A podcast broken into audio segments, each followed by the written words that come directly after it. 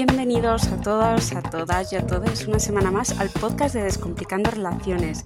Yo soy María Freitas y hoy tengo el placer de estar con dos referentes para mí.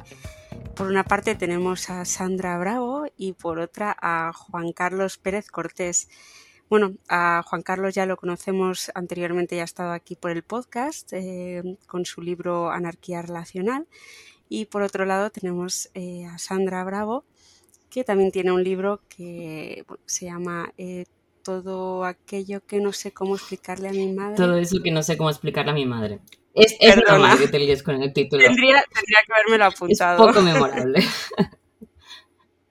¿Qué tal estáis? Muy bien, contenta de estar aquí. Muy bien, muchas gracias por... Pues vamos, la, el, el, el, privilegio es mío de estar con vosotras porque, porque en fin, es, es seguro que, es, eh, que aprendo un montón. Bueno, seguro que de Sandra mucho más que, que de mí, porque va a ser la que va a llevar un poco la batuta. No te quites mérito, que aquí vamos a aprender todas de todas. Sí, eso es verdad. Bueno, eh, primero de todo me gustaría, eh, bueno, con Juan Carlos ya hablamos en otro podcast, me gustaría, Sandra, si quieres explicar un poco cómo entraste en el mundo de las no monogamias, que bueno, ya lo has dicho en muchos lugares, pero para quien no te conozca, que creo que no va a haber nadie que no te conozca, eh, si quieres explicar brevemente mm, cómo empezaste. Pues empecé, digamos, pegándome palos con la monogamia, en el sentido de que nunca le he acabado de entender, es decir, el discurso de la monogamia lo tenía clarinete, ¿no? Porque nos lo meten por todos los lados, pero sí que es verdad que siendo adolescente, que es cuando empecé un poco a interesarme por, por lo íntimo, por lo erótico, por vincularme así de una manera como más erótica, festiva con la gente, eh, me daba cuenta que no, que esta cosa de la exclusividad, uh, en lo romántico, en lo sexual, que tener que poner a esa persona por encima de todo mi universo de amistades y de mi vida en general y mis cosas que me gustaba hacer, pues no me salía de forma natural. Yo intenté encajar en la monogamia porque era lo que me habían dicho que tenía que hacer y como buena chiqueta valenciana dije, venga, vamos a probar. Y fue un fracaso, vamos, es decir, mis dos solo he tenido dos relaciones monógamas, en las dos relaciones me he sentido muy frustrada, muy atrapada, muy culpable porque además eh, pues no he sido capaz de, ejercer, la monogamia, digámoslo así. Em, y siempre con esta sensación de que, de que yo tenía algún problema, ¿no? De que tenía un problema con el compromiso, de que no me había enamorado de verdad, que no había encontrado a la persona, todas estas ideas. Hasta que al final de, pues eso, de tanto pegarme cabezazos, de tanto anularme en, en un modelo de relación que me hacía daño, cuestioné el modelo en vez de cuestionarme a mí. Dije, bueno, a ver, vamos a cambiar las preguntas. Quizá es que estoy intentando relacionarme de una manera que no me sirve, que no encaja para mí. Y fue un poco investigando desde ahí con, como empecé a romper con la monogamia poquito a poco y de, digamos, romper con esta idea de la exclusividad sexual y afectiva, que es lo primero que te viene, poco a poco fui rascando y cada vez me iba interesando más todo lo político que hay detrás de esa idea del amor romántico, ¿no?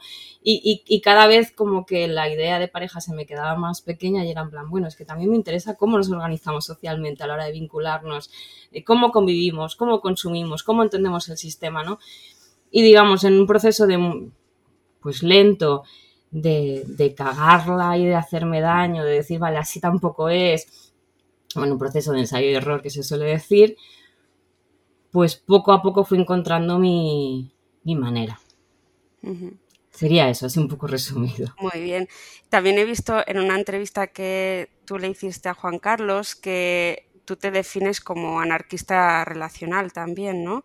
Porque, claro, en, en tu libro dices que hablas de poliamor, eh, pero en realidad vas como un paso más allá. Bueno, que como podemos ver no es como un paso más allá, sino que es algo que se sale un poquito de, todo lo que estamos hablando de las no monogamias, eh, pero realmente es así, ¿no? Te consideras anarquista relacional también. Sí, lo que pasa es que, digamos, al principio de, de, romper con la monogamia, rompí sin etiqueta, o sea, sin saber que existía ni la palabra poliamor. Después me llega el término poliamor, eh, yo empiezo a hacer activismo y en un momento determinado hablemos de poliamor me pareció pues un nombre sencillo, memorable y como que encajaba. hasta que, bueno, fui investigando un poco más, conocí la anarquía relacional y para mí es verdad que, que no puedo entender esto de las no monogamias si no es desde un posicionamiento político, transfeminista, que para mí al final como que el término poliamor podríamos decir que me ha, dejado, que me ha atrapado, aunque pueda seguir utilizándolo y también lo entiendo que es un concepto quizá más mayoritario, uh, más comprensible también para un público generalista y no es que eche pestes del término, pero sí que es verdad que no, que no me defino dentro de él porque todavía considero que dentro de la mirada o la práctica mayoritaria del poliamor se sigue poniendo a la pareja muy en el centro y ahora mismo es una cosa en la que, en la que no me siento identificada. Genial. Vale, y, y, ahora sí que vamos a entrar un poco en el tema que llevo mucho tiempo queriendo hablar en el podcast de por qué el feminismo y el bueno y las no monogamias, claro, es, es que mucha gente eh, será más fácil comprender lo del poliamor, ¿no? Porque el poliamor y, el feminismo tiene que ir ligado, pero eh, las no monogamias, incluida también la anarquía relacional, tienen que ir de la mano, porque es tan importante que, seamos em, feministas antes que, no monógamos. A ver, yo es que para mí yo entiendo el feminismo como la lucha contra cualquier tipo de opresión, independientemente de si la encarnas o no. Por tanto, creo que el feminismo es como la herramienta necesaria para hacer de este, de este mundo un lugar un poquito mejor. Nos organizamos socialmente por amor, ¿no? En la sociedad en la que vivimos. Es decir, nosotros o la gran mayoría de personas no monógamas se casan o acaban conviviendo, formando una familia con una única persona, bajo un mismo techo y consumiendo una manera determinada y reproduciendo los valores del sistema, ¿no? Esto de con quién al final, eh, de quién nos enamoramos y con quién, mm, digamos, con quién protagonizamos ese relato de la familia feliz y de la historia de amor perfecta, condiciona la manera en la que nos organizamos socialmente. Y, bueno, eh, vivimos una sociedad que no digo nada nuevo, pues patriarcal, capitalista, racista, capacitista y, con muchas otras perlas. Y ahí, como dicen los activismos feministas, como, eh, como podemos leer en el libro de Juan Carlos, activismos como Brit Basayo desde las no monogamias, yo creo que ahí está el kit de la cuestión, ¿no? Y no en, el, en la cifra de, la pareja o en esto de la exclusividad sexual y afectiva, sino en el final de, en el reparto de cuidados, ¿no? Eh, que no puede recaer constantemente y siempre y solo en las, las mujeres, en, los roles de género y el binarismo de género, en, el racismo, en el clasismo, en todos estos valores, en el capacitismo que hacen que para unas personas vincularse o vivir esto del amor y de, y de la sexualidad en libertad sea más fácil que para otras personas. ¿no? El terreno de juego no es igualitario. Entonces, para mí o hacemos que las condiciones del terreno de juego sean mínimamente igualitarias o es que no vamos a las relaciones con las mismas con las mismas herramientas, ¿no? Y hay dinámicas de poder, las relaciones muy claras que condicionan después pues el vínculo, quién controla más la situación, eh, hacia dónde vamos. Y eso para mí es necesario visibilizarlo. Por eso no puedo entender eh, una, digamos, una mirada crítica del amor romántico sin aplicarle el feminismo, porque si no vamos a todas estas bases, es que nos estamos olvidando de lo más importante.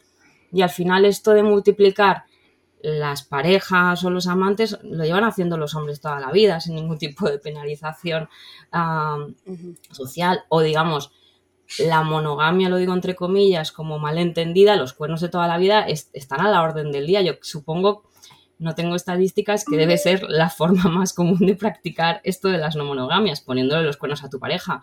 Pero claro, aquí no hay consenso, no hay ética y además no hay un cambio real que cuestione las estructuras de este sistema, que para mí eh, son bastante cuestionables por todo lo que he dicho antes, ¿no? Entonces es como... Em, si las personas menos privilegiadas no tienen las mismas oportunidades de, de vincularse libremente o de vivir esto libremente, no estamos en un terreno donde el amor se pueda decir libre. Como este, este concepto del, del, amor libre como, como un concepto de, empoderamiento eh, colectivo y no como una práctica individualista y capitalista. Para mí ahí también está la diferencia. Y dejo hablar a Juan Carlos, que aquí me enrollaría mucho. Sí, no sé si quieres añadir algo más, porque a mí me gustaría saber también qué importancia tiene que un hombre sea feminista también. Que, claro, eh, mm, lo, acaba de decir Sandra muy claro, es que nosotros no estamos rompiendo nada. No, si, no, ah, si no nos... Em, en fin, si, no nos reconstruimos de alguna manera de acuerdo a la mirada feminista, eh, y a toda esa, todo ese pensamiento, todo ese y todo ese mm, trabajo que se lleva haciendo desde, mucho antes, pero desde los años 70 como, como más etapa más contemporánea. Si no nos reconstruimos leyendo eso, entendiendo eso y empatizando, eh, mm, no estamos rompiendo nada, estamos haciendo lo de siempre. Ah, y al final va a ser pues una repetición, una reproducción de, de la, del privilegio de siempre y blanqueado. Es decir, pues ahora resulta que, lo puedo hacer sin, sin sentirme mal, ¿no? Eh, pero, pero, puedo hacer lo mismo ¿no? que hacía antes. Eh, eh, pero no, claro, el problema es que, que, necesitamos darnos cuenta de muchas cosas, darnos cuenta de que, de que nosotros el día a día no nos vemos observados como objetos sexuales, por ejemplo. Eso es una diferencia muy grande. O sea, yo, paso por ahí, por el, por, por la, paseo por la calle, voy a la playa, voy a no sé dónde, y no me, y no me, no me siento, eh, digamos, observado como un objeto sexual. O no, o, o no, no, no, tengo el miedo mm, de, de ser agredido mm, en menor o mayor medida, o sea, de, una forma más simbólica o más física, o mil, otras mil cosas. En definitiva, yo eh, veo que, bueno, en el caso que, más conozco, la anarquía relacional, creo que eh, una, una, forma interesante de ver la anarquía relacional es como verlo como unas gafas, como unas gafas, igual que el feminismo tiene las gafas violeta, que es una metáfora muy, muy interesante. Yo eh, concibo la anarquía relacional como unas gafas, unas gafas que te permiten mm, percibir la autoridad, ¿no? Es decir, todos los mm, eh, elementos em, cotidianos, eh, todos los, los hechos que se van dando, los mensajes que se van escuchando, las, relaciones, las relaciones, em, las pequeñas eh, micro em, situaciones que se dan en las relaciones, percibir la autoridad ahí es como lo que al final define la anarquía, relacional, porque si yo siempre digo que no tiene que ser una nueva normatividad, pero sí puede ser como unas gafas, ¿no? Es decir, no puede ser yo para ser anarquista relacional tengo que seguir A, B C o D, A, B, C, D, etcétera, una serie de normas, eso no tendría sentido porque sería pues, completamente un oxímoron, una, una, una contradicción pero sí esas gafas. Entonces, e, esas gafas al final, yo mm, de alguna manera, se me está ocurriendo ahora, pero creo que es una buena meta metáfora, ¿no? Que son unas gafas que tienen que ponerse encima de las otras, encima de las gafas violeta, ¿no? Em, porque si no, eh, eh, porque claro, es que la gran mayoría de, las, de, los, de los em, elementos de estos de autoridad, micro, medio y macro, eh, son, están asociados al patriarcado. Eh, o sea, son, son cuestiones que heredadas, calcadas, reproducidas del, del, sistema hegemónico. Y el sistema hegemónico es el patriarcado. Con lo cual, esas gafas incluyen el filtro violeta y luego el filtro antiautoritario, que aporta alguna cosa, porque también, también hay elementos de autoridad que no, que no surgen, eh, o sea, que no están anclados 100% al patriarcado, pero que están asociados todos. Entonces, por eso digo que hay, hay, hay una eh, asociación absoluta entre, entre esas dos miradas. Y, bueno, lo que me preguntabas, que, me he ido por las ramas, me preguntaba sobre los hombres, pues claro, los hombres eh, somos los que tenemos que, que, aportar e, ese cambio. O sea, eh, las mujeres son las que tienen que señalar, las que tienen que tal, pero nosotros si no escuchamos, no hemos hecho nada. O sea, eh, nuestro papel, por tanto, yo entiendo que es el de escuchar, el de leer y el de y el de darnos cuenta de que de todo esto que he dicho antes, de que no de que mm, de que no no estamos en las mismas condiciones, de que no sufrimos las mismas las mismas opresiones ni sentimos las cosas de la misma manera, que además no nos han educado para para empatizar y mucho menos para empatizar con las mujeres, en todo caso para empatizar con los colegas, ¿no? pero con las mujeres eh, directamente cualquier signo de sensibilidad, cualquier signo, es decir, eh, si somos rebeldes somos como James Dean, si somos fuertes y no sé qué, somos como John Wayne, si somos no sé qué, pero, pero si somos vulnerables, ¿cómo somos? Como una chica. Eh, y ser como una chica es el insulto cuando eres pequeñito, es, ese es el insulto, o sea, no hay otro. Todos los demás se reducen a ese. Entonces, si no nos damos cuenta de todo eso, escuchamos y tal, pues eh, reproduciremos lo mismo de siempre y, no, y no haremos nada.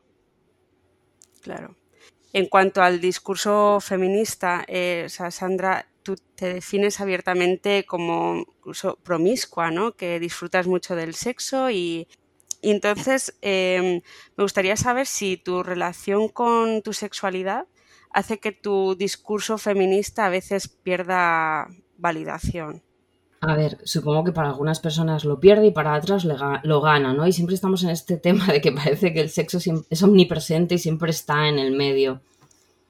Yo me defino como promiscua y con la cabeza bien alta porque creo que es un término que se tiene que resignificar pero digamos, es, independiente de luego de mi visión como anarquista relacional como feminista, aunque en mi caso conviven, ¿no?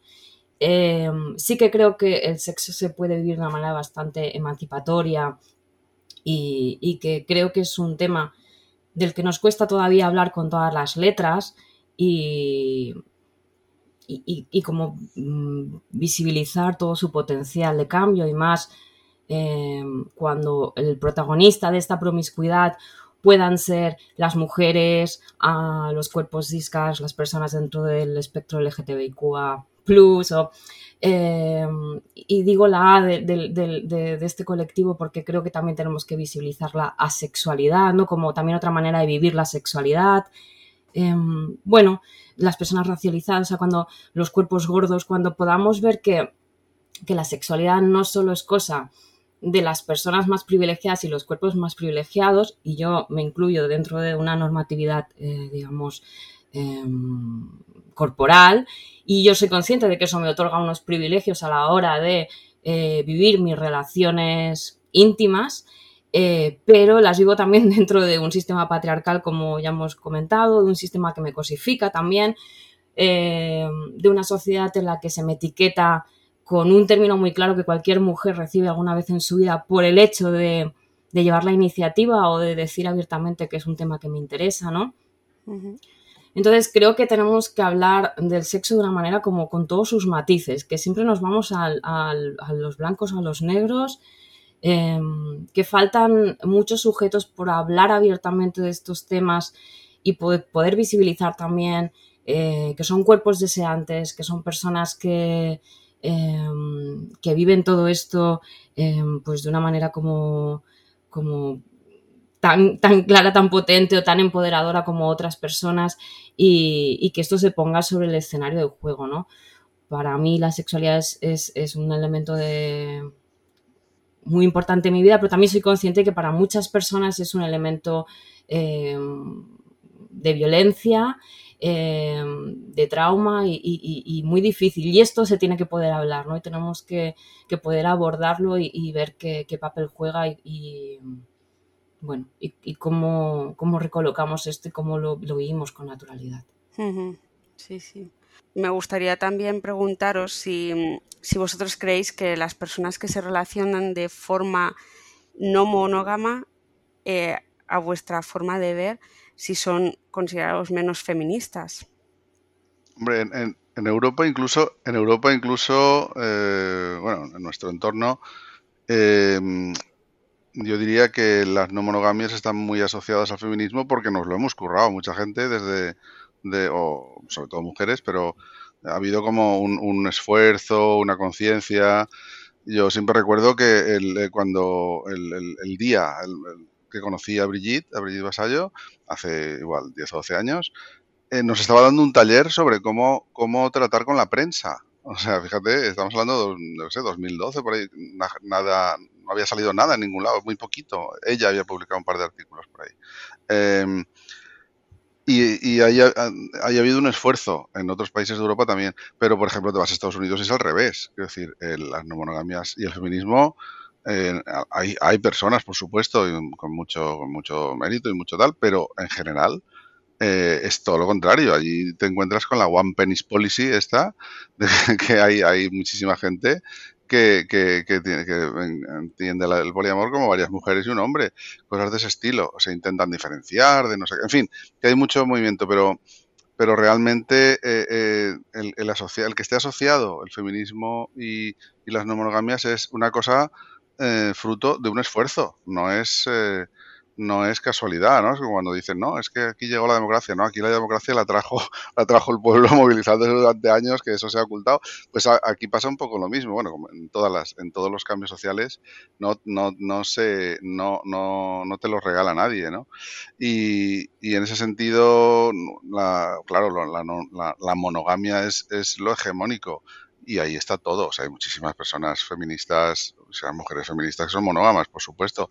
Seguramente la, inmensa mayoría, porque la inmensa mayoría de la población tiene prácticas monógamas y no se plantea siquiera el sistema monógamo como, como alternativas al sistema monógamo de una forma, digamos, eh, vital, ¿no? A lo mejor sí intelectualmente, pero no de una manera vital, con lo cual, en, en, en lo que es la, la población que está en la monogamia o está en el sistema monógamo, yo creo que hay de todo ahí, no se puede. Y donde sí que habría que a lo mejor eh, podríamos eh, hacer más el análisis es en la, en la gente que estamos en las no monogamias y yo creo que por suerte en España por lo menos quien y en Europa quien, quien escribe, quien, quien tiene presencia, por, por suerte, en, gran, en su gran mayoría sí que se muestra y se, y se manifiesta y, trabaja por, desde, desde, la mirada feminista. Sí, yo por añadir algo, creo que lo que sí que quizá pase es que al haberse popularizado el término de, poliamor, hay como algunas personas que lo utilizan en vano, como se podría decir, ¿no? Y esta idea de de llamarse poliamoroso cuando simplemente se está rompiendo con la exclusividad eh, sobre todo sexual, pero luego no hay una mirada ética, una mirada feminista, de cuidados, de responsabilidad afectiva, y entonces luego hay gente que se come eh, todo eso, ¿no? Que se come estas relaciones con estas personas que se autodefinen así, pero luego a la hora de la verdad no tienen una práctica, bueno, eh, ética, que es un poco lo que se defienden desde las personas que estamos un poco hablando de todo esto de una manera crítica, ¿no? Sí, de hecho, en una entrevista que haces también dices, sin una buena dosis de feminismo, el poliamor entendido como una multiplicación del número de parejas no aporta ninguna ventaja, sino que multiplica las opresiones que solemos producir, reproducir.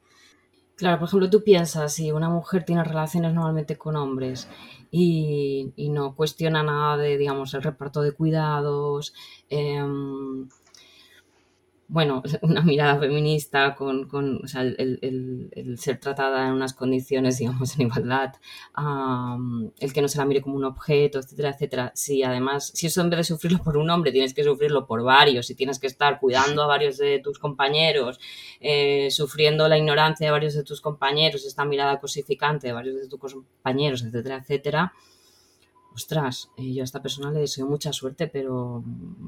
Uy, a mí esto me parece muy problemático, ¿no? Sí, sí.